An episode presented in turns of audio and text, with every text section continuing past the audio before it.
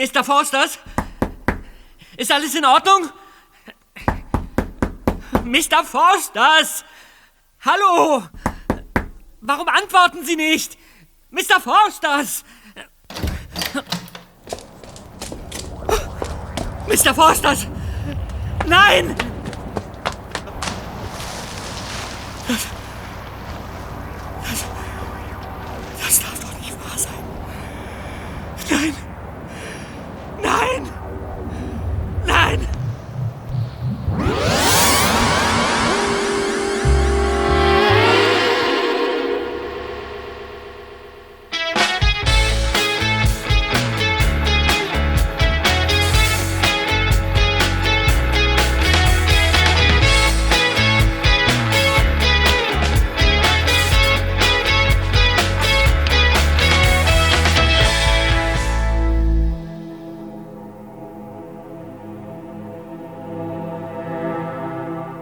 Der Verhörraum des Police Departments von Oxnard, in den Peter Shaw nun von zwei Beamten geführt wurde, war nüchtern eingerichtet.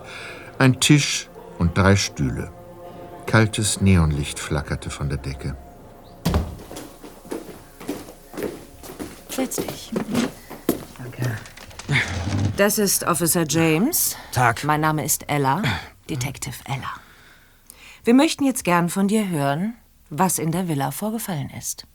Ja, das. Das wüsste ich auch gern. Sag uns einfach, was passiert ist. Wie bist du in dieses Haus über der Teufelsklippe eingedrungen und warum hast du den Mann ins Meer gestoßen? Ich habe ihn nicht runtergestoßen. Nein? Und woher kanntest du Mr. Fosters? Ich kannte den Mann nicht. Warum warst du dann in seinem Haus? Äh, ich, ich sollte ihm beim Bilderaufhängen helfen. Du fährst also zu einem Mann, den du gar nicht kennst, um bei ihm Bilder aufzuhängen, und daraufhin stürzt der Mann in den Tod, hängt das Bild schief, oder was? Ich, ich weiß nicht, wie das alles passiert ist. Ich, ich, ich habe doch nur das Mädchen hingefahren, um ihr zu helfen. Welches Mädchen denn plötzlich? Xenia. Sie kennt Mr. Forsters und, und sie muss auch in der Nähe des Hauses gewesen sein. Ich bin ja schließlich mit ihr zusammen dorthin gefahren. Da war kein Mädchen vor Ort. Warum glauben Sie mir denn nicht? Sie können Inspektor Cotter anrufen vom Police Department Rocky Beach. Er wird Ihnen bestätigen, dass ich niemals jemandem etwas antun würde. Ah, mein Handy. Ich muss das Gespräch annehmen. Ich bin gleich wieder zurück. Gut, weiter im Text. Wie bist du zu dem Haus von Mr. Forsters gekommen? Mit meinem Auto. Das Mädchen habe ich mitgenommen. Vom Strand bei Oxnard bis dorthin. Okay. Bleiben wir bei dem Mädchen. Wie hieß sie nochmal? Xenia. Hm. Wie sah sie aus? Hm, etwa so groß wie ich. Vielleicht ein bisschen kleiner. Lange rotblonde Haare. Zwei geflochtene Zöpfe. Schmal. Blaues T-Shirt. Kurze weiße Hose. Braune Sandalen. Nachname? Den hat sie mir nicht verraten. Natürlich. Hatte sie selbst kein Auto? Doch. Weißer Chevrolet. Älteres Modell. Hellgrau. Kennzeichen? Weiß ich nicht. Ich habe es nur kurz gesehen.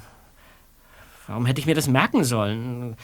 California so und so. Hm. Und warum ist sie nicht mit ihrem eigenen Auto gefahren? Hast du sie gezwungen, in deinem Auto mitzufahren? Nein, so ein Quatsch. Natürlich nicht. Ihr Auto sprang nicht an. Und das hast du ihr geglaubt? Ich hab's selbst ausprobiert. Ah. Peter Shaw, der Automechaniker. Ja, dann, dann, dann, dann schauen Sie doch bitte einfach nach, ob das Auto noch dasteht. Wie hieß das Mädchen? Xenia, habe ich doch schon gesagt. Äh, Xenia, und wie weiter? Keine Ahnung. Aber du kanntest sie doch. Nein, sie hat mich angesprochen. Erst am Strand und dann nochmal auf dem Parkplatz an der Straße, als sie versucht hat, ihr Auto zu starten. Sie hat dich also angesprochen und du hast sie mitgenommen? Ja, weil ihr Auto nicht ansprang. Erst musste sie zu diesem Mann und anschließend wollte ich sie noch nach Rocky Beach fahren. Sie wohnt in Rocky Beach. Wie du. So ein Zufall. Nein, in Santa Monica. Irgendwer hätte sie in Rocky Beach abgeholt oder, oder sie wäre mit dem Bus gefahren, was weiß ich. Das Haus von Mr. Forsters liegt sehr einsam. Wie soll diese Xenia von dort alleine weggekommen sein? Keine Ahnung. Vielleicht gelaufen, Mrs. Ella. Detective Ella. Detective Ella, Entschuldigung. Meine Kollegen und ich waren sehr schnell am Tatort und die Straße dorthin hat nur wenige Abzweigungen. Das Mädchen hätte uns begegnen müssen. Und? Seid ihr weitergekommen? Bisher nichts Relevantes. Und jetzt ist Schluss mit den Spielchen, Peter. Was ist in der Villa passiert? Ich weiß es doch nicht. Wie lange können Sie mich hier eigentlich festhalten? Sechs Stunden. Bei Mordverdacht länger. So verstehen Sie doch. Meine beiden Freunde und ich betreiben ein Detektivbüro. Ich würde doch. Detektive? So langsam glaube ich, dass du mit uns Katz und Maus spielst. Nein. Nein, wir sind die drei Fragezeichen. Außer Justus und mir gehört noch. Ein Bob Andrews dazu. Ist es nicht so? Woher wissen Sie das? Wir wissen alles. Nur leider nicht, was in der Villa passiert ist. Also, erzähl uns noch einmal die ganze Geschichte. Und weißt du, wie wir es dieses Mal machen? Umgekehrt. Du erzählst rückwärts, und zwar von dem Moment an, als dich meine Kollegen festgesetzt haben und du gesagt hast, dass Mr. Forsters tot ist. Das hast du doch behauptet, oder? Ja. Hören Sie, ich hätte Ihnen doch nicht erzählt, dass dieser Mann ins Meer gestürzt ist, wenn ich ihn selbst gestoßen hätte. Warum nicht? Du warst vielleicht gestresst, standst unter Druck. Du scheinst mir ein wenig sensibel zu sein. Da hat man nicht immer alles unter Kontrolle. Vielleicht wolltest du ihn gar nicht töten. Ihr habt euch gestritten und du hast ihn nur leicht schubsen wollen. Nein, so war es nicht. Hast du ihn erpresst? Wolltest du Geld? Nein, nein und nochmals nein. Wie kommen Sie denn darauf? Ja? Kommen Sie mal kurz raus, Officer. Ja, sicher doch. Also, Peter Shaw, wir machen jetzt eine kurze Pause. Wir haben Beweise, dass du lügst. Es wäre besser für dich, die Wahrheit zu sagen. Überlege es dir, noch hast du die Wahl. Gehen wir, Susanne. Schön.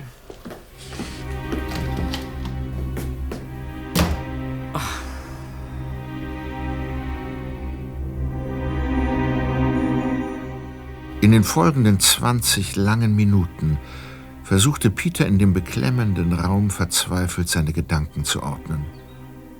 In was war er da bloß hineingeraten? Er konnte es sich selbst nicht erklären. Stand er wirklich unter Mordverdacht? Und? Willst du jetzt dein Gewissen erleichtern? Wie bitte? Ich meine, dir alles von der Seele sprechen. Glaub mir, es ist ganz einfach, wenn man anfängt. Haben Sie Inspektor Cotter erreicht? Wir telefonieren gerade mit diesem und mit jenem. Also? Gut. Du willst es nicht anders. Dann die Geschichte rückwärts, wie eben besprochen. Meine Kollegen nahmen dich also fest und du gabst an, dass Mr. Forsters tot sei. Was geschah davor? Lass ihn gehen, Susanne. Wie jetzt? Ich telefoniere mit seinen Eltern, dass sie ihn abholen können. Abholen? Der Junge steht unter Mordverdacht. Ja, aber ich habe mit Inspektor Cotta gesprochen. Er hat bestätigt, dass Peter niemals so etwas tun würde und dass er tatsächlich eine Art Detektivbüro betreibt, zusammen mit zwei Freunden. Bob fürs Archiv und ein vorlauter Dicker als Boss. Ja, so ist es. Hier. Vielleicht möchten Sie mal einen Blick auf unsere Karte werfen. Ja, die drei Detektive. Wir übernehmen jeden Fall. Drei Fragezeichen. Erster Detektiv Justus Jonas. Zweiter Detektiv Peter Shaw. Recherchen und Archiv Bob Andrews. Ja. Was heißt das schon? Der Junge lügt doch. Auf seinem Handy haben wir die Nummer von Forsters gefunden. Ein ausgehender Anruf. Erklär mir bitte das, Peter. Wenigstens das. Das stimmt nicht. Ich habe nie mit ihm telefoniert. Gehen wir. Eins noch. Ja? Auch wenn du jetzt gehen darfst. Ich glaube dir nicht, Peter Shaw.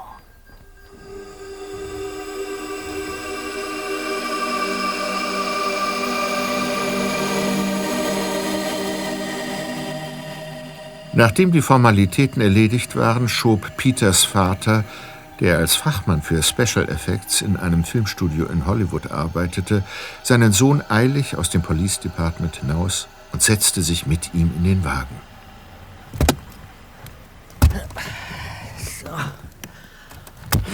So, und nun erzähl mal. Es gibt nichts zu erzählen. Die Polizei hat mich wieder laufen lassen. Ich, ich bin vollkommen unschuldig. Und deshalb halten sie dich stundenlang auf der Wache fest? Worum geht es hier? Ich weiß es doch nicht. Ich muss erst mal über alles nachdenken. Der Officer hat gesagt, dass du Rocky Beach nicht verlassen darfst, damit sie dich jederzeit weiter befragen können. Aber das ist doch normal, Dad. Können wir nicht erst mal nach Hause fahren? Ich bin, ich bin vollkommen erschöpft. Und was meinst du, was ich bin? Bei unserem neuen Film hat es die ganze Animation zerhauen. Ich sollte eigentlich im Studio vor dem Computer sitzen, statt meinen Sohn in Oxnard vom Police Department abzuholen. Das tut mir leid mit deiner Arbeit und, und auch, dass ich dir jetzt noch zusätzlich Stress gemacht habe. Ist schon gut. Diese Computerarbeit strengt einfach extrem an. Früher war es besser, als wir alles echt in Szene setzen mussten. Ja, früher. Seid ihr immer noch am zweiten Teil von Dangerous Birds? Ganz genau. Die blöden Vögel müssen natürlich noch größer und noch gefährlicher sein als in Teil 1. Und dann kommt der Regisseur immer genau in dem Moment mit neuen Ideen, wenn ich gerade das Gefühl habe, einigermaßen Land zu sehen. Freddie Stewart? Genau der. An welcher Szene sitzt du denn gerade? Du willst doch nur vom Thema ablenken, oder?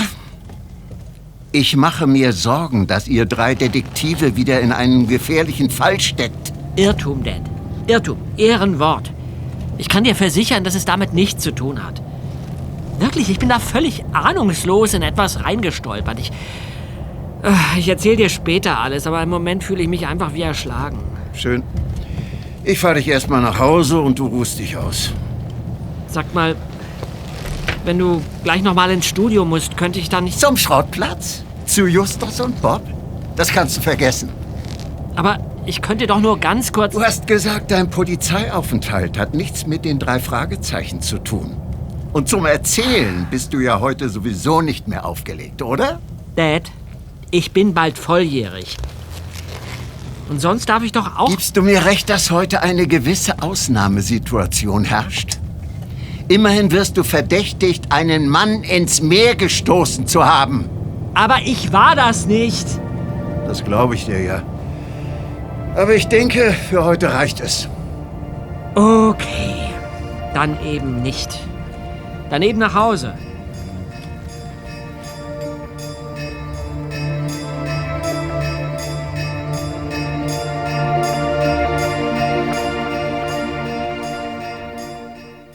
Immerhin gelang es Peter noch am Abend mit Justus und Bob zu telefonieren, um ihnen zu erzählen, was in der Villa von Mr. Forsters passiert war. Als der zweite Detektiv am nächsten Morgen wie vereinbart bereits sehr früh in der Zentrale eintraf, duftete es dort verführerisch nach frischem Tee und Sandwiches. Peter, da bist du ja endlich. Mann, habe ich einen Hunger. Gestern Abend konnte ich kaum etwas essen. Mir war total übel. Ja, das kann ich mir vorstellen. Hier, dann starte ich erstmal mit den Sandwiches. Äh, Die hat Justus Tante für uns gemacht. Das lasse ich mir nicht zweimal sagen. Mm. Mm. Danke, Bob. Ähm, ich habe letzte Nacht noch im Internet recherchiert über Ja. den Kerl, der ins Meer gestürzt ist, Paul Forsters. Naja, über ihn ist wenig zu finden, sowohl beruflich als auch privat. Die sozialen Medien scheinen er gemieden zu haben wie die Katze den Regen. Ja, was verständlich ist, wenn man nicht so viel von sich preisgeben möchte. Ja, und das wollte er anscheinend wirklich nicht. Allerdings habe ich eine geschäftliche Website von ihm entdeckt. Und daraus geht hervor, dass er sein Geld mit Beratungen verdient hat. Äh, Personenschutz, äh, Sicherheitsfragen bei Wohnungen und Häusern und sowas. Na, mehr kann ich leider nicht bieten. Zweiter, sind dir eigentlich gestern am Strand zwei Typen begegnet? Ein kleiner Stämmiger mit dünnem Zopf und Tiger-Tattoo am Hals und ein langer Dünner, der sich mit einer französischen Aura zu umgeben versucht? Nicht, dass ich wüsste. Wieso fragst du? Na, die beiden sind hier gestern Nachmittag mit dem Transporter auf dem Schrottplatz aufgetaucht. Haben in den Auslagen rumgewühlt und haben mich plötzlich aus heiterem Himmel gefragt, ob ich Bob Andrews sei. Ja, was du bestätigt hast. Ja, gar nichts habe ich bestätigt. Ich habe eine Gegenfrage gestellt, woher sie diesen Namen überhaupt hätten. Worauf der Stämmige erwidert hat, das geht dich einen Scheißdreck an. So hat er sich ausgedrückt? Das ist ja nicht sehr wohlerzogen. Tja, ganz genau. Und auch wenig auskunftswillig. Ja, und dann hat sich der Franzose, der sich als Monsieur Esprit de Cartouche ausgab, nach einem Peter Shaw erkundigt. Und ob der sich gerade zufällig in Oxnard aufhalten würde. Das gibt's doch nicht. Hast du das Kennzeichen des Transporters notiert, Justus? Eingraviert in mein Gehirn. Aber ich fürchte, es wird uns nicht weiterhelfen. So wie ich die zwei einschätze, ist das Kennzeichen gefälscht. Oder aber die Spur verliert sich bei einer Leihwagenfirma.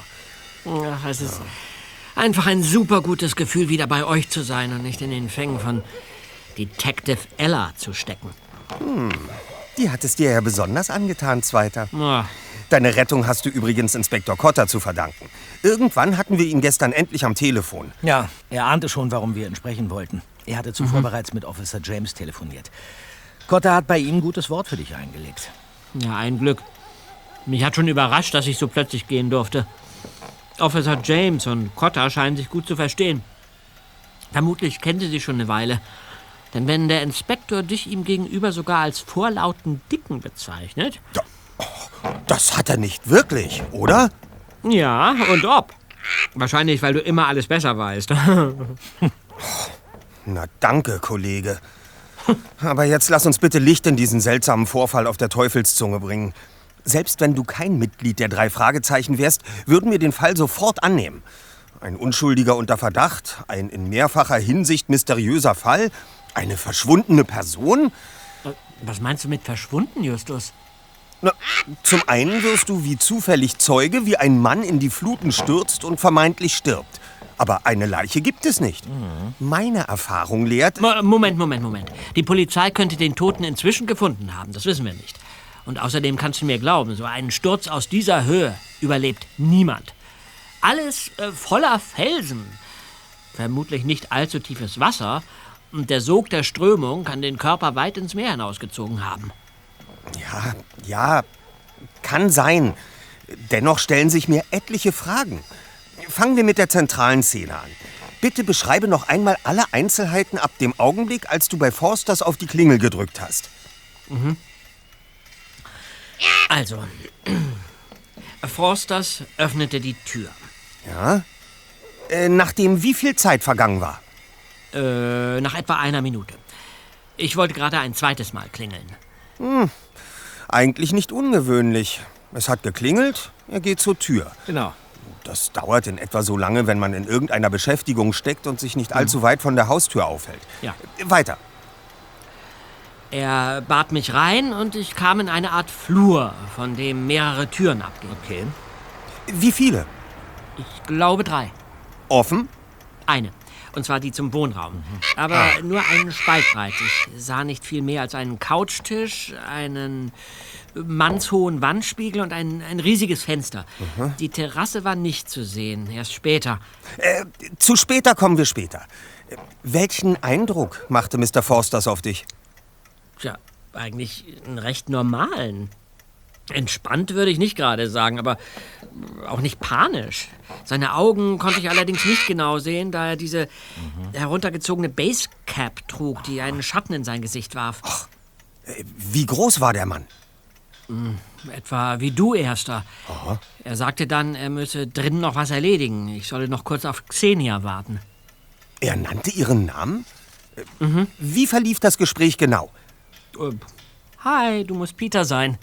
Ich sagte ja und ich sei hier, weil Xenia mich darum gebeten hatte, ihr dabei zu helfen, hier einige Bilder aufzuhängen. Wirkte er nervös?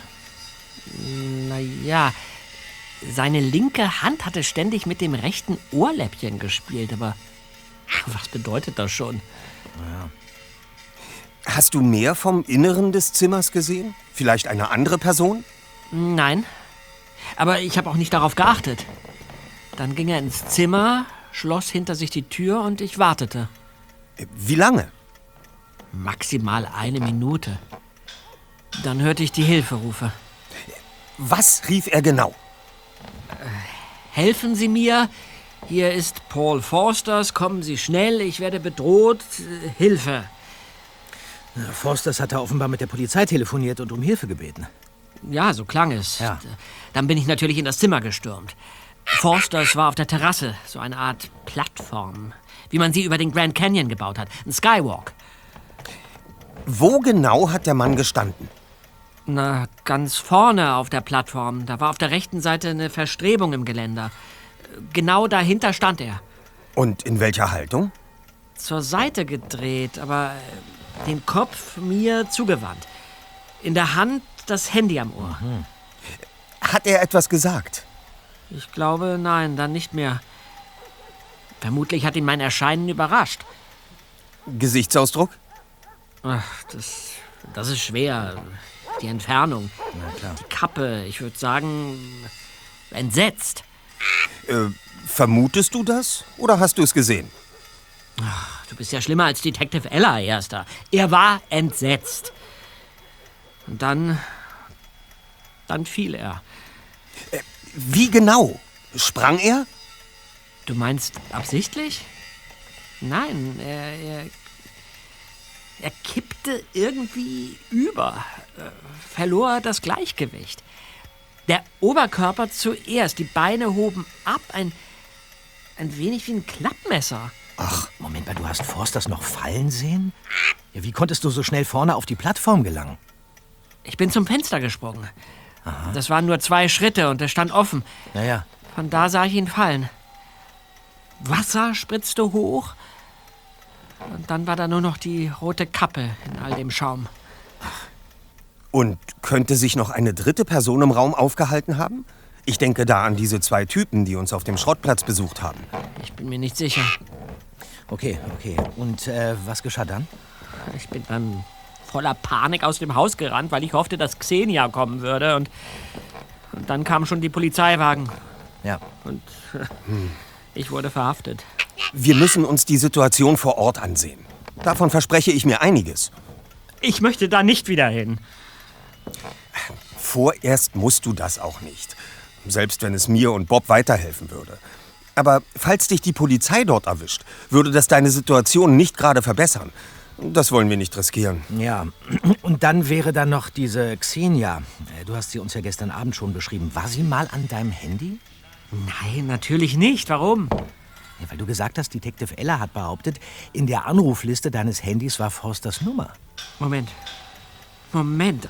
Als wir losfahren wollten, bat sie mich, ihr ein Foto zu zeigen, das ich am Strand aufgenommen hatte. Xenia hatte das Handy nur ein paar Minuten in der Hand und hat es dann zurück auf die Ablage gelegt. Hattest du sie die ganze Zeit im Blick? Nein, ich, ich habe ja ausgeparkt, aber, aber das reicht für kein Gespräch. Außerdem hätte ich es ja hören müssen, wenn sie mit jemandem spricht. Warum ist sie nicht gleich mit dir in Forsters Haus gegangen? Sie wollte noch etwas holen. Ja, was? Und von wo? Das hat sie nicht gesagt. Hat dich das nicht misstrauisch gemacht? Nein. Ich ahnte ja nichts Böses. Außerdem habe ich sie ja sogar gefragt, ob ich ihr helfen kann. Worauf sie sagte, du traust dich wohl nicht allein zu klingeln oder so. Okay, okay. Jedenfalls ist es sehr rätselhaft, dass sie so einfach verschwunden ist. Peter, du musst unbedingt nach Oxnard an den Strand fahren und alles nach ihr absuchen. Wie denn ohne Auto? Das hat die Polizei mitgenommen und nach Oxnard gebracht. Wahrscheinlich umschwirren meinen armen MG gerade Millionen von Spurensicherungsleuten. Ich darf Rocky Beach auch gar nicht verlassen. Ich muss für Befragungen zur Verfügung stehen. Verstehe. Dann nehmen Bob und ich uns erstmal das Haus von Forsters vor. Das hat die Polizei bestimmt abgesperrt. Moment. Ja, Justus Jonas von den drei Detektiven. Schalt den Verstärker ein, Justus. Hallo Justus, hier spricht Henry Shaw. Ist mein Sohn zufällig bei euch? Äh, oh ja, er sitzt direkt neben mir. Ich reiche gleich mal den Hörer weiter. Hier, zweiter, für dich. Hi, Dad. Was gibt's denn? Die Polizei hat eben angerufen. Detective Ella. Sie hat noch einige Fragen an dich und kommt nach Rocky Beach. Sie bringt dein Handy mit. Und das Auto können wir später in Oxnard abholen. Um 9 Uhr sollst du auf der Polizeiwache sein. Ach, nein, Dad, ich, ich möchte nicht wieder mit dieser... Inspektor Cotta wird dabei sein. Schließlich ist Rocky Beach sein Revier. Vielleicht ist das der gute Teil der Nachricht. Ach, mäßige Begeisterung. Das ist leider nicht zu ändern. Wir hören dann später voneinander. Alles klar. Bis dann. Oh. Jetzt mach dir mal keine Gedanken, Zweiter. Wir hauen dich da wieder raus. Du hast nichts verbrochen. Wie wollen sie dir das Gegenteil beweisen? Hä? Detective Ella wird dazu schon etwas einfallen. Aber Justus Jonas auch. Genau.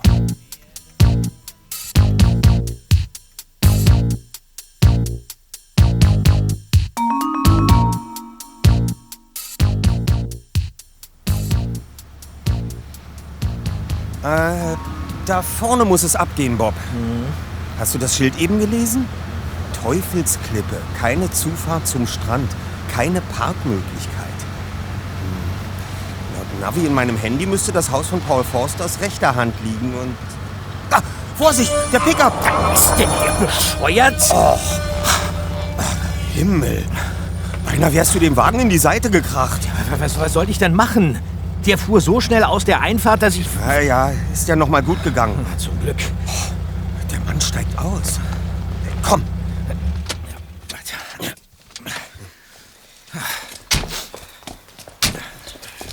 Entschuldigt bitte meinen rasanten Fahrstil, aber normalerweise kommen hier nur selten Autos vorbei. Ja, ja. Jetzt bin ich sogar der Einzige, der in dieser Umgebung wohnt. Habt ihr euch verfahren? Äh, äh, nein, wir, äh, wir wollten uns hier ein bisschen in der Gegend umsehen, Sir. Äh, habt ihr das Schild nicht gesehen? Gestern erst ist meinem Nachbarn etwas Schreckliches passiert. Ehrlich gesagt ist das der Grund, warum wir hier sind. Mhm. Mein Name ist Justus Jonas und das ist mein Freund Bob Andrews. Hallo. Sie müssen der Nachbar von Mr. Forsters sein. Ja, so ist es. Ken Lauderdale. Aber was habt ihr mit Pauls Tod zu tun? Wir sind Freunde des Jungen, der hier gestern vor Ort war, als es passierte. Ja. Ja, die Polizei war bei mir und hat erwähnt, dass es einen Verdächtigen gibt. Also hatte der verrückte Paul doch recht. Aber an einen Jungen hätte ich nie gedacht. Eher an Gangster oder Schläger, so Gewalttäter. Wie kommen Sie darauf? Unser Freund steht zu Unrecht unter Mordverdacht und wir stehen ihm bei. Vielleicht können Sie uns helfen. Also gut. Eigentlich wollte ich gerade einkaufen, aber das hat doch noch ein bisschen Zeit. Äh, Stellt euren Wagen doch einfach auf meinem Vorplatz ab und dann setzen wir uns auf meine Terrasse, ja? Dieses Angebot nehmen wir gerne an, Sir. Gut. Komm, Bob. Alles klar.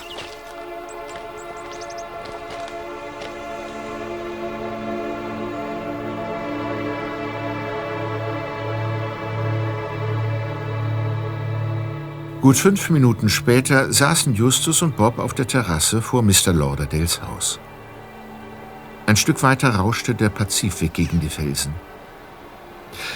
Das Spannendste war, dass man von der Terrasse aus einen Blick auf das Anwesen von Paul Forsters hatte. Zumindest auf den vorderen Bereich und die hinausragende Teufelszunge. Allerdings gab die Entfernung kaum Anlass zur Hoffnung, dass Lauderdale Details beobachtet haben könnte. Immerhin konnte man ausmachen, dass sich gerade eine Person auf der Plattform befand, die sich am Geländer hin und her bewegte. So, setzt euch. Tja, ganz nett hier, nicht wahr?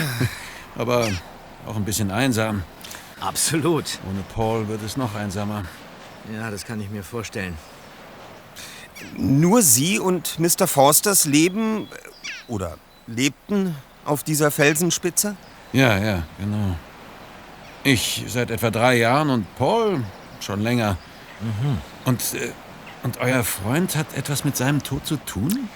Na, er war im Haus, als es geschah, sagen wir es so. Mr. Lauderdale, Sie sagten vorhin so etwas wie, dann hat er also doch recht gehabt. Ja, Paul litt an Verfolgungswahn. Schon als ich hierher kam. Aha. Er war lange sehr misstrauisch, auch mir gegenüber. Irgendwann hat er mir dann vertraut, aber in letzter Zeit hat sich sein Zustand leider sehr verschlimmert. Gab es einen konkreten Grund dafür? Für seine Angst? Mhm. Ja, angeblich. Nur habe ich ihn nie ernst genommen. Er sagte, dass seine ehemalige Freundin ihn verfolgen, ihn regelrecht stalken und bedrohen würde. Er sprach sogar davon, dass sie ihm Gangster auf den Hals schicken würde. Wie jetzt? Ja, deswegen habe er sich abgesetzt. Die Küsten gewechselt, wie er sich ausdrückte. Ja, vorher hat er an der Ostküste gelebt, im Großraum von New York. Dass es so kommen musste. Seht mal rüber zu seinem Haus.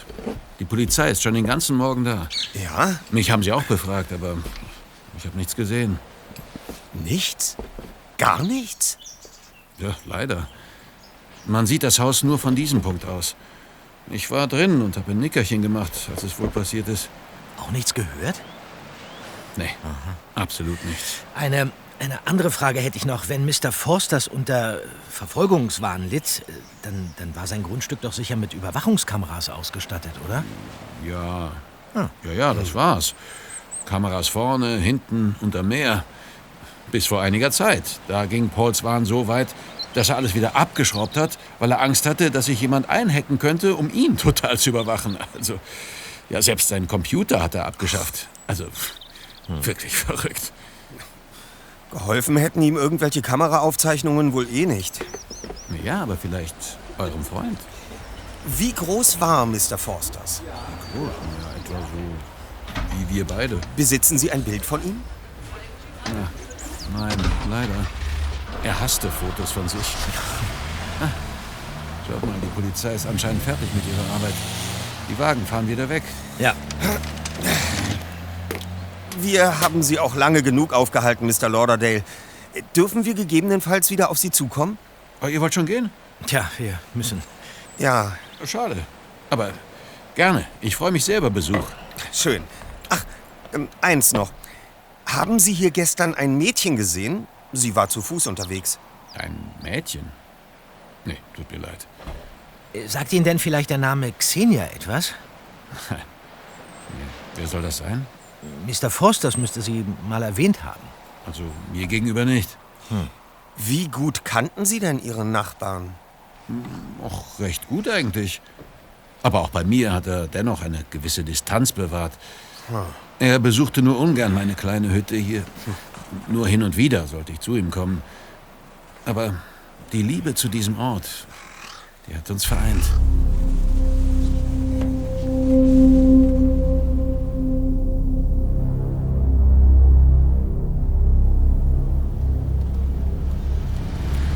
Ja, wie sieht's aus, Erster?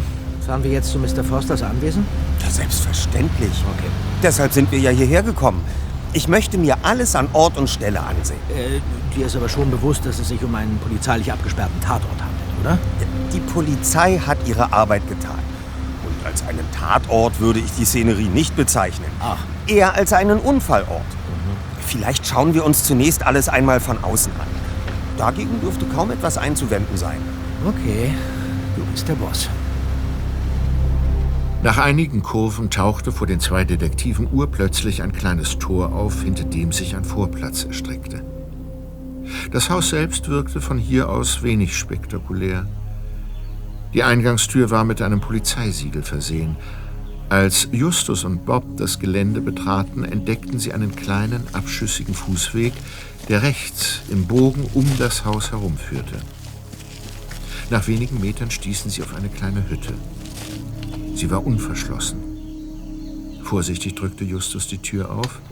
Innen war es dunkel. Während Justus in die Hütte schlüpfte, hielt Bob Wache. Er hatte inzwischen das deutliche Gefühl, dass sie nicht allein hier waren.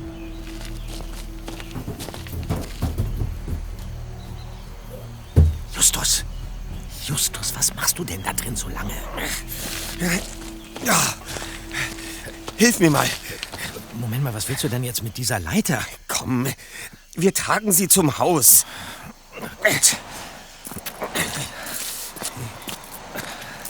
So, Und jetzt?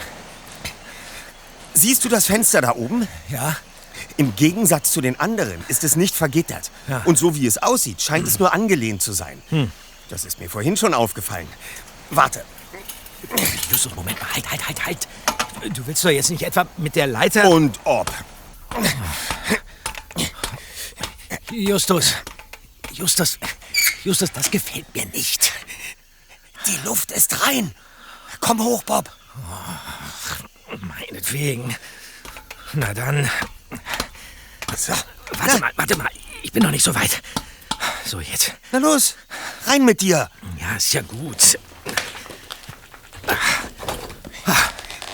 Wir sollten die auffällige Leiter besser hier ins Zimmer ziehen. Ja, gut, einverstanden. Dann los.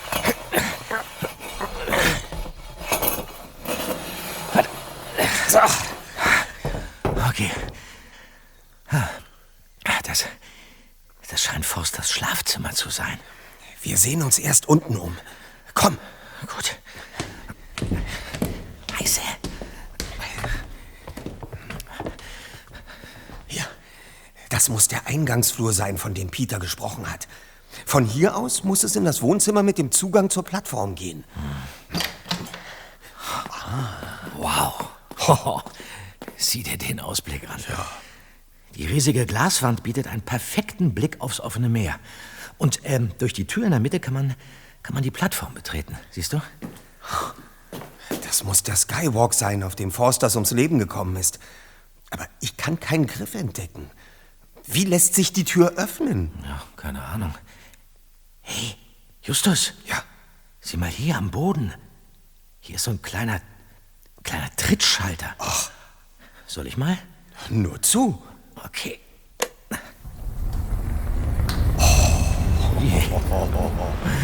Nobel, nobel, das muss ich schon sagen. Mir nach, Bob. Erster, pass bitte auf, nicht, dass du noch runterfällst. Das Gitter ist ziemlich niedrig, siehst du? Ja, allerdings. Bei öffentlichen Anlagen wäre das gar nicht erlaubt. Also, Forsters waren etwa so groß wie ich. Ja. In der Tat kann man schnell das Gleichgewicht verlieren und über das Geländer kippen. Warte, ich möchte gern etwas ausprobieren. Ausprobieren? Was willst du denn ausprobieren? Wir stellen die Szene nach. Da drinnen auf dem Flur. Du bist Peter, ich Forsters. Okay, aber bitte nur, wenn du nicht springst. Ja,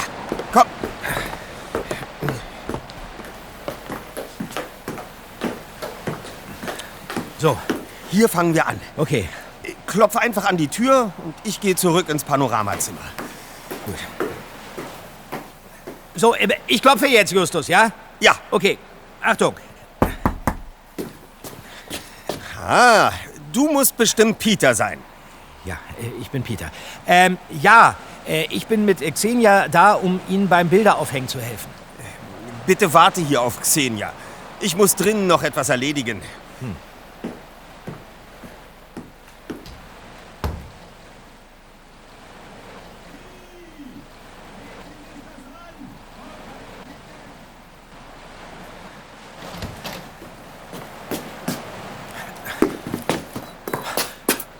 Justus, was machst du denn da?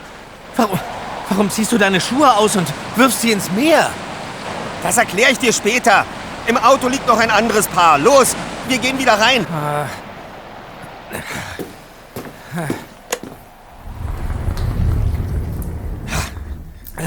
So. Ja, Und? Was habe ich gerufen, als du im Flur auf mich gewartet hast? Was hast du gehört? Was habe ich gehört? Ja, irgendwelche Wortbrocken. Hilfe, ich werd, Hilfe, ich werd bedroht oder sowas ähnliches.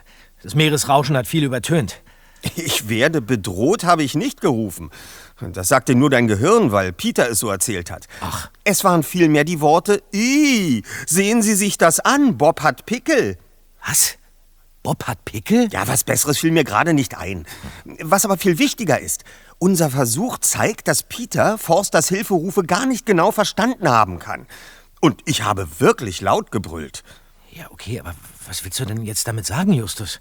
Wenn die Polizei das überprüft hat, wird es nicht gerade für Peter sprechen, weil es seine Aussage schwächt. Ja, aber, aber Peter ist doch unschuldig. Das wissen wir, Bob. Und wie erklärst du dir das alles? Ich habe noch keine Erklärung.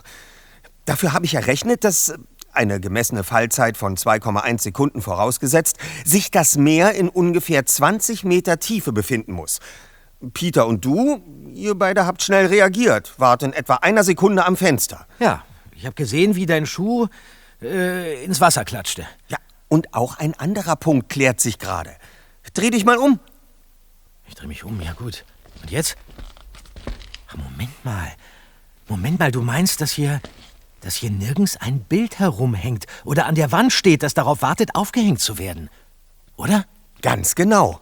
Und diese Tatsache stützt in den Augen der Polizei bestimmt wiederum nicht Peters Glaubwürdigkeit. Doch jetzt möchte ich noch kurz in Forsters Unterlagen stöbern. Da, an der Wand steht sein Schreibtisch. Justus, Justus, da draußen, da draußen ist jemand. Wo denn?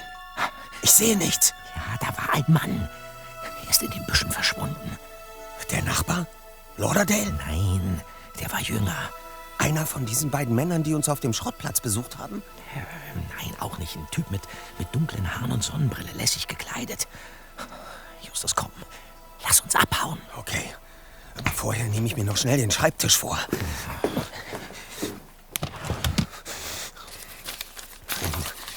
Haufen Rechnungen. Jeder Kunde hat eine Nummer.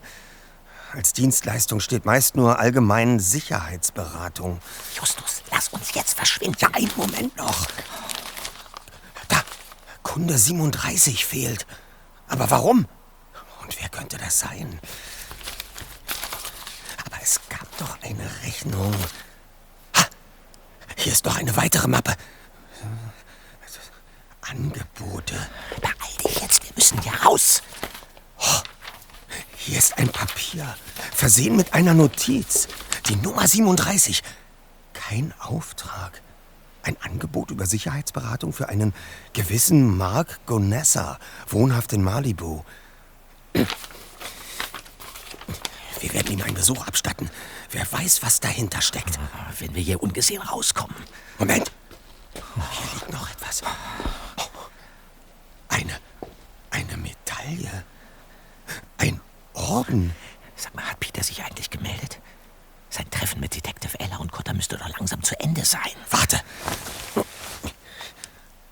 Ha, ja. Er hat uns eine SMS geschickt. Ja. Hi, Kollegen. Ich habe mein Handy wieder. Aber das Verhör mit Detective Ella wird vermutlich noch länger dauern. Ich habe plötzlich das Gefühl, dass ich diese Xenia irgendwoher kenne. Ich komme nur nicht darauf, woher. Alles andere später. Ja, ja, ja, jetzt lass uns endlich abhauen, Justus. Wollen wir wieder durchs Schlafzimmerfenster? Exakt. Okay, und, und, und wenn uns dieser Mann im Gebüsch erwischt? Das Risiko müssen wir eingehen. Ah, los jetzt. Gleich. So. Alles klar.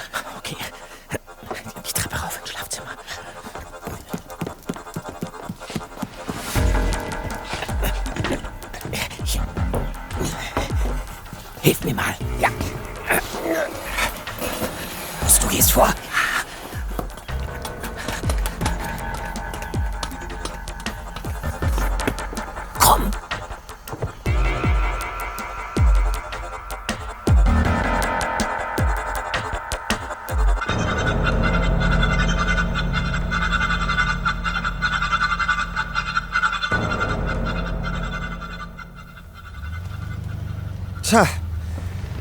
Da haben wir ja noch mal Glück gehabt, Bob.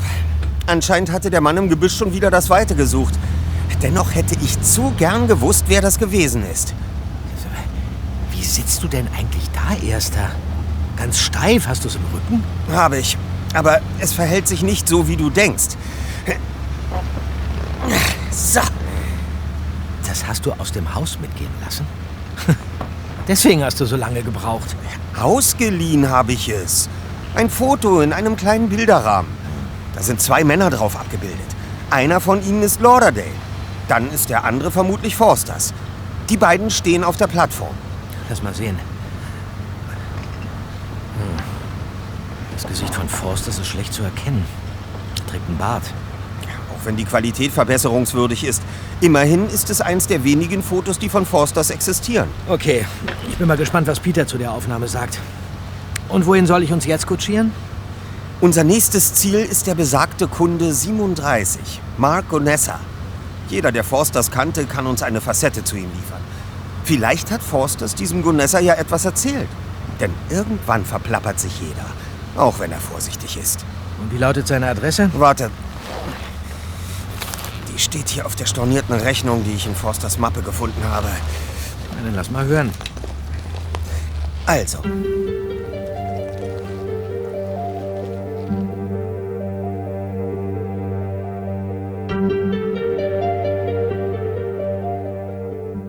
Justus und Bob hatten Glück und trafen Mr. Gonessa eine halbe Stunde später tatsächlich in seiner Wohnung an. Der vornehme ältere Herr mochte um die 70 sein und blickte die beiden, nachdem diese ihm den Grund ihres Besuches genannt hatten, fragend an. Fosters ist von der Klippe gestürzt? So, so. Steckt etwa seine gewalttätige Freundin dahinter? Ähm. Forsters hat Ihnen also von ihr erzählt? Wenig. Nur, dass sie von der Ostküste stammt. Irgendwie hat sie sich wohl in ihn verbissen. Ihm das Leben so schwer gemacht, dass er seine Spuren verwischt hat und anschließend in Oxnard untergetaucht ist. Hat diese Frau auch einen Namen? Ich weiß nicht, wie sie heißt. Aber Fosters Tod betrübt mich. Er war so ein guter Berater. Aber was habt ihr mit der Sache zu tun? Tja, unser engster Freund musste den Sturz von der Klippe mit ansehen. Ja. Zufällig. Er macht sich nun Vorwürfe, weil er sich den Vorfall nicht erklären kann. Oh, der Arme. Und wie kommt ihr auf mich? Mr. Forsters hatte eine stornierte Rechnung an Sie auf dem Schreibtisch liegen. Vielleicht können Sie uns helfen. Werden Sie ebenfalls verfolgt? Oder warum haben Sie einen Sicherheitsberater engagiert? Nun ja, ich war früher ein erfolgreicher Künstler, Musiker. Aha. Unter einem anderen Namen. In der Klassik. Es ist eine Menge Unsinn in den sozialen Medien über mich aufgetaucht und das Ach. wollte ich mit der Hilfe von Fosters und seinem Geschäftspartner bereinigen. Äh, Seinem Partner? Ja, ein gewisser Tony Summer. Ist das zufällig der Mann auf diesem Foto hier? Nein, ganz bestimmt nicht. Mr. Summer ist größer. Den Mann da mit der Brille neben Paul habe ich noch nie gesehen. Schade. Ähm, kennen Sie denn eine gewisse Xenia? Xenia? Wer soll das sein? Nein. Aber ich kann euch etwas über eine seltsame Begegnung mit Mr. Fosters erzählen. Ach ja? Ja. Vor genau einer Woche klingelte ich wegen einer geschäftlichen Angelegenheit an seiner Haustür. Er öffnete und ließ mich in den Vorraum eintreten. Dann bat er mich kurz zu warten. Er müsse noch etwas erledigen und verschwand einfach im Wohnzimmer. Ja? Ließ mich da einfach stehen, wie eine Gartenlaterne. Und dann? Dann hörte ich ihn rufen. Ich habe es nicht genau verstanden. Hallo, ich bin es oder so ähnlich und äh, Hilfe. Es war merkwürdig. Vielleicht war auch noch jemand im Raum und es gab Streit. Doch ich traute mich nicht rein. Ich wartete weiter und auf einmal war alles still. Ach. Dann wurde es mir zu bunt und ich trat den Rückzug an, mich so stehen zu lassen. Später rief er mich an und sagte, dass er mich schlichtweg auf dem Flur vergessen hätte. Das ist ja ein Ding. So ein Unsinn. Und seitdem gab es zwischen Ihnen nur diesen einen telefonischen Kontakt. Ja. Aber warum interessiert euch das alles? Weil unser Freund fast exakt das Gleiche erlebt hat.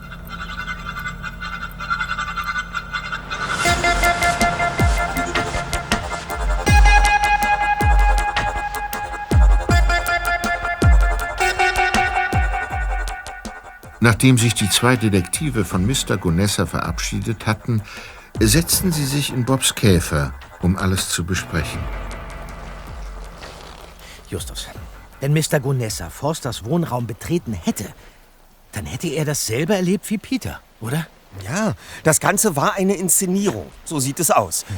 Aber es ist unsere Pflicht, immer an Alternativen zu denken. Naja. Es gibt Widersprüche, die ich noch nicht aufgelöst habe. Was meinst du, Erster? Peter hat beschrieben, wie Forsters über das Geländer gekippt und nach unten gefallen ist. Ja. Später schlug er im Wasser auf. Und? Ich habe den Sturz mit meinen Schuhen nachgestellt. Ja. Einen Schuh habe ich unmittelbar neben das Geländer gehalten und fallen gelassen. Mhm. Er stürzte aber nicht ins Wasser, sondern auf den großen Felsen, der direkt unterhalb der Stelle aus dem Wasser ragt, und fiel erst dann ins Meer. Zuvor hatte ich es mit dem anderen Schuh probiert. Damit er nicht auf den Felsen, sondern ins Wasser fiel, musste ich ihm schon einen spürbaren Schwung mitgeben. Du meinst, Forsters kann nicht einfach nur umgekippt und runtergestürzt sein? Ja, nach diesem Experiment bin ich mir ganz sicher. Und das zieht Peters Aussage in Zweifel. Es ist zu befürchten, dass Detective Ella denselben Schluss gezogen hat, wenn sie eine gute Polizistin ist. Und was machen wir jetzt? Wir fahren noch mal zu Forsters, Bob. Wieso das denn? Na, vielleicht haben wir etwas übersehen, weil wir bei unserem ersten Besuch vor allem den Tathergang nachstellen wollten. Aber nach der überraschenden Aussage von Mr. Gonessa möchte ich prüfen, ob es noch andere Wege aus dem Haus gibt, als den durch die Eingangstür.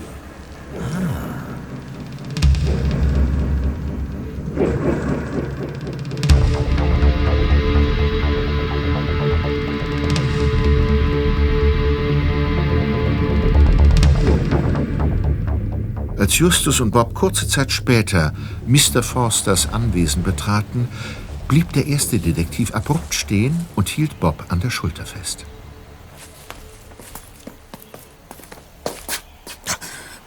Ich, ich fasse es nicht. Da steht der schwarze Transporter der beiden Männer vom Schrottplatz. Was hat das zu bedeuten, Justus? Die zwei Typen sind vermutlich in dem Haus. Und was machen wir jetzt? Uns Klarheit verschaffen. Komm, wir holen die Leiter aus der Hütte und steigen wie gehabt durch das Schlafzimmerfenster. Hältst du das wirklich für eine gute Idee? Ich will jetzt endlich wissen, was hier gespielt wird. Aber vorher werde ich Inspektor Cotter anrufen.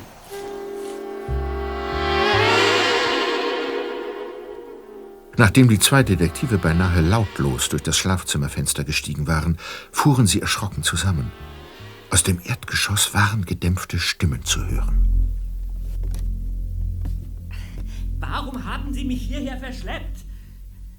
Können Sie mir wenigstens die Handfesseln abnehmen? Leise die Treppe runter. Ja. Nicht bevor du uns ein paar Fragen beantwortet hast, mon cher ami. Das sind die beiden Männer vom Schrottplatz.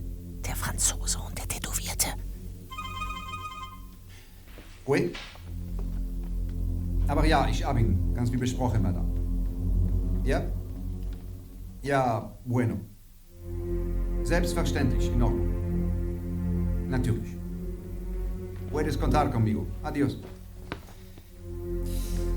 Die Chefin ist etwas en passion, ungeduldig. Aber nun zu dir. Sag mir, was du weißt. Umso schneller kannst du wieder auf dein Surfbrett steigern. Wo ist Paul Forsters? Im Meer. Ertrunken, wo sonst? Du und Forsters, ihr seid ein Team. Du hast ihm geholfen. Nein! Was haben die mit Peter vor? Dasselbe wie wir. Sie wollen die Wahrheit herausfinden. Ich habe allerdings die Befürchtung, dass sie ihm etwas antun werden, wenn er ihnen nicht bei ihrer Sache helfen kann. Dann werden wir jetzt auf die Plattform gehen und dich den Fischen unten im Meer zum Fraß vorwerfen. Nein, nein, nein, nicht! Los, Bob. Einen schönen guten Tag, die Herren. Justus! Bob! Was habt ihr denn hier zu suchen? Erklären Sie uns lieber, weshalb Sie davon ausgehen, dass Peter Kenntnis davon hat, wo Forsters steckt. Warum suchen Sie ihn überhaupt? Weil meine Chefin es so will. Dann sind Sie Ihr Angestellter? Mon ami, wir sind nicht hier, um Konversation zu üben. Wenn ich diesen Auftrag erledigt habe, gehe ich zurück nach Frankreich und beginne ein neues Leben. Ich nehme dir erstmal die Fesseln ab, Zweiter. Du, wage es ja nicht. Oh, der Wandspiegel gleitet zur Seite. Sieh mal einer an. Mr. Lauderdale und ein Begleiter. So ist das also. Der geheime Zugang zum Haus befindet sich hinter dem Spiegel. Äh, ja, ja, ja. Da draußen unten bei den Klippen befindet sich ein schmaler Felstunnel, durch den man an eingelassenen Metallsprossen direkt in dieses Haus klettern kann. Hm. Mein Name ist übrigens Tony Summer. Ich bin ein Freund von Mr. Lauderdale und kannte auch Mr. Forsters gut. Na, schön, dass wir uns persönlich kennenlernen. Ich habe schon von Ihnen gehört. Sie haben Paul Forsters bei Kundenberatungen unterstützt, nicht wahr? So ist es. Immer wenn es um spezielle Sicherheitsfragen oder ungewöhnliche Baumaßnahmen ging. Zum Beispiel Fluchtkanäle wie diesen hinter dem Wandspiegel hier, richtig? Äh, So könnte man sagen, ja. Ah, jetzt wird es interessant. Das würde ich auch so sehen. Inspektor Cotter! Und Officer James! Äh, Was geht hier vor? Dieser feine Franzose und der Tätowierte haben mich entführt, Inspektor. Nachdem ich vorhin das Police Department von Rocky Beach verlassen hatte, haben mir die beiden aufgelauert und mich in dieses Haus verschleppt. Langsam, Peter. Am besten, wir beginnen am Anfang. Eins schon mal vorweg. Mr. Forsters Tod war nur inszeniert. Die Welt sollte denken, dass er ins Meer gestürzt und ertrunken ist. Ah, also stimmt es doch. Und Peter hat ihm dabei geholfen. Nein, das hat die Polizei geglaubt, genau wie Sie. Deswegen haben sie uns auch auf dem Schrottplatz besucht, um mehr über uns herauszufinden. Aber Peters Rolle war eine andere. Er sollte alles bezeugen. Einem unbescholtenen Jungen, der ausgewiesenermaßen auf der Seite der Gerechtigkeit steht, weil er ein Mitglied der drei Fragezeichen ist, würde man die Geschichte glauben. So die Annahme. Bitte, was? Und könnte mir jetzt endlich mal jemand die Fesseln losbinden? Äh, das mache ich. Warte. Danke. So, aber woher wusste dieser Forsters, dass ich ein Detektiv bin, Justus? Und wie erklärst du das, was ich beobachtet habe? Mr. Forsters Todessturz. Ich habe es doch selbst gesehen. Das hast du. Aber du wurdest getäuscht. Professionell getäuscht. Eine gewagte Behauptung. Wie willst du... Moment mal. Moment mal, ich kenne Sie doch. Ihr Name ist Anthony Spring. Äh. Tony statt Anthony und Summer statt Spring. Netter Einfall für einen Alias-Namen. Yeah. Sie haben für eine Filmproduktionsfirma in Hollywood gearbeitet und waren ein Kollege meines Vaters. Special Effects. Und daher kenne ich auch Ihre Tochter. Ich habe sie nicht gleich wiedererkannt. Sie heißt gar nicht Xenia, wie sie mir weismachen wollte, sondern Fiona. Sie war es, die mich hierher gelotst hat. So ist es. Wir sind normalerweise nicht in zwielichtige Geschichten verwickelt, aber es war ein Notfall, der nur eintrat, weil ein anderer Plan, Fosters verschwinden zu lassen, nicht funktioniert hat. Plan A war nämlich Mr. Gonessa, ein Musiker. Doch der tat ihm nicht den Gefallen, die Tür zum Panoramaraum zu öffnen und Zeuge des Sturzes zu werden. Er ging unverrichteter Dinge nach Hause. Ach, diese ganze Geschichte interessiert mich nicht. Wo ist Forsters? Und was ist auf der Plattform geschehen? Raus mit der Sprache! Wie gesagt, Forsters Tod war nur vorgetäuscht. Es ist nur eine Puppe gestorben. Woher willst du das so sicher wissen, Justus?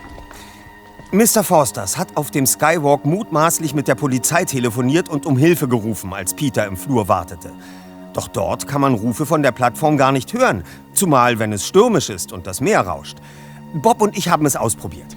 Forsters muss also noch im Raum gewesen sein. Oder er war schon in seinem Versteck verschwunden und es lief alles über eine Lautsprecheranlage. Aber wie soll die Puppe von allein ins Meer gesprungen sein? Es war keine weitere Person auf der Plattform. Na, Ich tippe auf ein sehr dünnes Seil. Daran wurde die Puppe ins Meer gezogen. Dazu habe ich ein Experiment durchgeführt. Wäre sie einfach hinuntergefallen, wäre die Puppe tief unten auf einen Felsen im Meer aufgeprallt. Mhm. Das ist sie aber nicht, wie du uns beschrieben hast. Es muss also einen leichten Ruck in Richtung Meer gegeben haben. Und wie wurde der Seilzug ausgelöst? Ich vermute, dass Anthony Spring alias Tony Summer mit einer versteckten Kamera die Szene beobachtet hat und dann aktiv wurde. So war's. Was soll ich es noch abstreiten? Kompliment, Justus, dass du das herausgefunden hast. Als meine Tochter und Peter vom Strand nach Oxnard aufbrachen, wählte Fiona Paul für ein paar Sekunden mit Peters Handy an. Als Zeichen, dass alles nach Plan lief. Und sie bezogen Position auf einem Boot. Genau, ein Stück weiter draußen vor der Bucht, da wo es noch etwas ruhiger ist. Auf dem Boot gibt es eine Seilwinde. Vorher hatte ich an einem windstillen Tag einen Metallbogen am Meeresgrund in Forsters Bucht installiert. Vom Körper der Puppe oben auf der Plattform lief ein dünnes Seil durch diesen Bogen bis zu einer Winde. So konnte ich die Puppe realistisch zu Fall bringen und sie dann aufs Boot einholen. Ich verfolgte die Szenerie und legte los. Ja, und weiter? Unter der Meeresoberfläche zog ich die Puppe zu mir. Ich nahm die Fracht in Empfang, packte alles in mein Fischernetz und fuhr mit dem Motorboot davon. Als der Suchhubschrauber der Polizei eintraf, war ich längst an Land. In der Tat eine großartige Special Effects Leistung. Eines Kinofilms würdig. Ja, aber, aber warum der riesige Aufwand? Nur weil sich Fosters Freundin an ihm rächen wollte?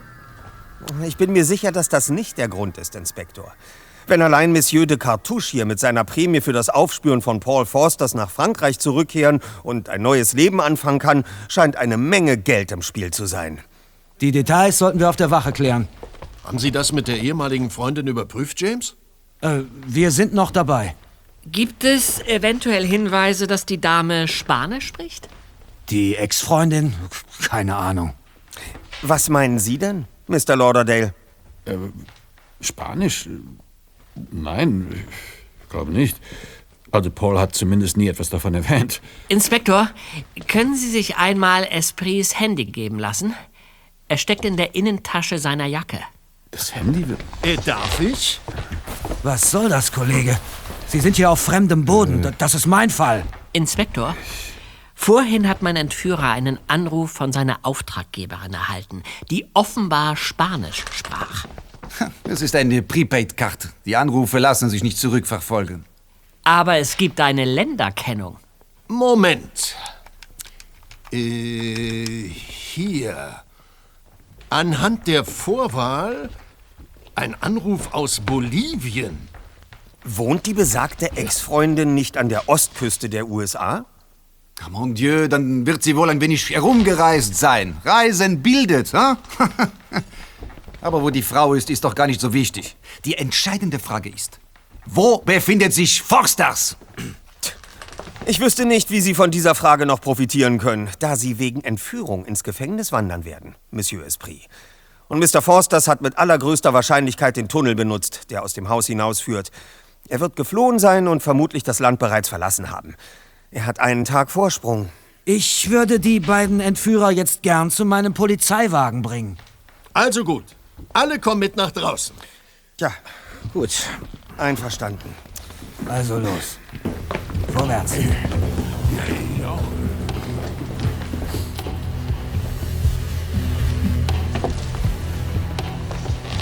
Auf dem Weg zum Vorplatz wandte sich Justus in einem geeigneten Moment an den Inspektor.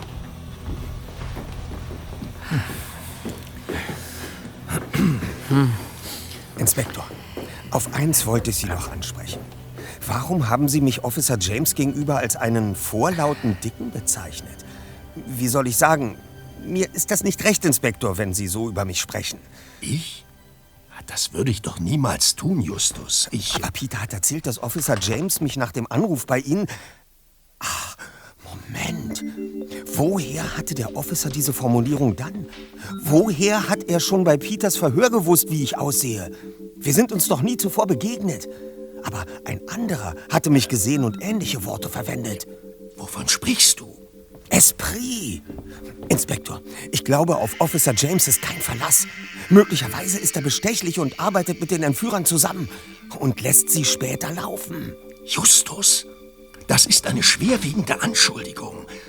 Allerdings. Allerdings was? Detective Ella hat mich auch schon darauf angesprochen. Worauf? Ja, wie ich dich angeblich genannt habe. Nun wird mir einiges klar. Sie hat Verdacht geschöpft und ist dem Officer offenbar schon länger auf der Spur.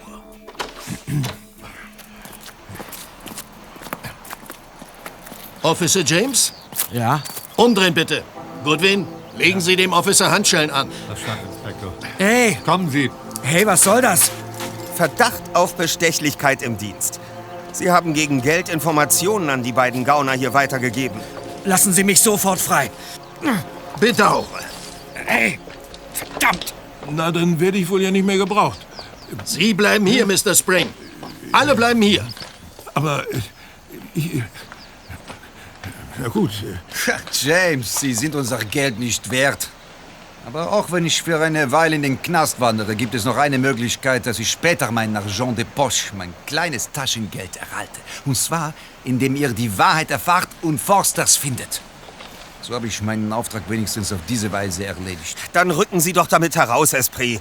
Ich nehme an, Sie werden uns jetzt bestätigen, dass Mr. Forsters nicht vor seiner Ex-Freundin flieht. Das hat er sich nur ausgedacht. Keine Ahnung, ob es die überhaupt gibt. Ich tippe auf Drogen. Forsters war bei der bolivianischen Geheimpolizei. Ich habe zufällig hier im Haus in seiner Schreibtischschublade eine Medaille entdeckt, eine Art Orden. Gaula stand darauf. Das ist der Name einer Sondereinheit. Das ist sehr interessant. Hm, ich bin beeindruckt, mon cher. Tatsächlich ist die bolivianische Drogenmafia Forsters auf den Fersen. Denn er hat ihr eine Menge Geld gestohlen. Tja. Gestohlen? Ist lange her. Der Sohn einer Drogenbaronin wurde von einer anderen Bande entführt. Alors Forsters arbeitete damals als Agent bei der Drogenpolizei. Aha. So. Eines Tages stolperte er mitten im Urwald buchstäblich über einen Koffer voller Geld. Ach. Das war das Also. Lösegeld für den Jungen. Lösegeld?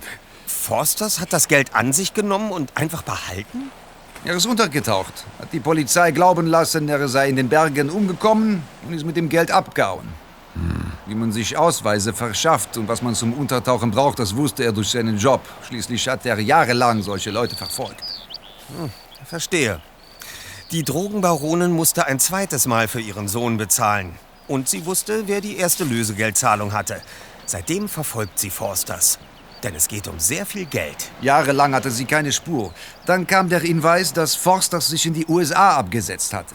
Stück für Stück ließ die Lady die Gegend abgrasen nach Menschen, die irgendwann hergezogen waren und auffällig mehr Geld als Kontakte hatten. Bis sie irgendwann auf Orksnacht stieß. Umgekehrt hat aber auch Forsters Hinweise bekommen, dass irgendwer nach ihm fragt. Und seine gut ausgetüftelten Fluchtpläne in Gang gesetzt. Und unter diesen Umständen, Anthony Spring, sieht Ihre Mitwirkung allerdings noch einmal anders aus. Es geht auch noch um die Vertuschung eines Gelddiebstahls. Da, da, das wusste ich nicht. Fosters hat doch immer erzählt, dass seine Ex-Freundin hinter ihm her ist. Naja, leider nur, um uns zu täuschen. Und um uns zum Mitmachen zu bewegen. Tja, Inspektor Anthony hat recht. Unser sogenannter Freund hat uns diese Geschichte mit der Ex-Freundin aufgetischt, damit wir auf seiner Seite sind. Tja. Und ich dachte, er wäre mein Freund gewesen. Aber Forsters hat ihn doch wohl verraten, wohin er gehen wollte. Nee, daraus hat er immer ein großes Geheimnis gemacht. Aber ich habe mitbekommen, dass er sich sehr für eine bestimmte Gegend in Mexiko interessiert hat. Äh, Yucatan. Ich werde mich darum kümmern. Dann trennen sich unsere Wege. Fürs Erste zumindest, Mr. Lauderdale. Sie werden noch befragt. Ganz raus sind Sie noch nicht aus der Nummer. Naja, das verstehe ich doch, Inspektor, natürlich. Halt!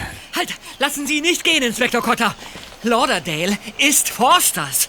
Beide sind ein und dieselbe Person. Wie? Wie kommst du darauf, Peter? Was?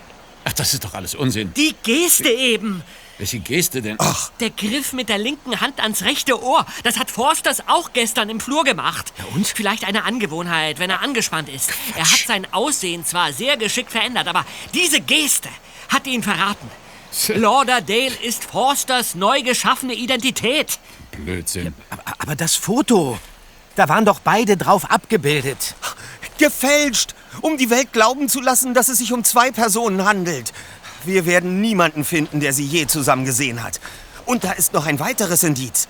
Die erwähnte Polizeimedaille. Die hätte niemand entdecken dürfen, weil sie zu Forsters wahrer Identität führt. Darum ist er mit Mr. Spring vorhin in sein Haus zurückgekehrt, ich nehme an über den Fluchttunnel, und hat das Erinnerungsstück sichergestellt. Aus dem Weg! Zur Seite! Oh. Was zum... Forsters flüchtet. Stehen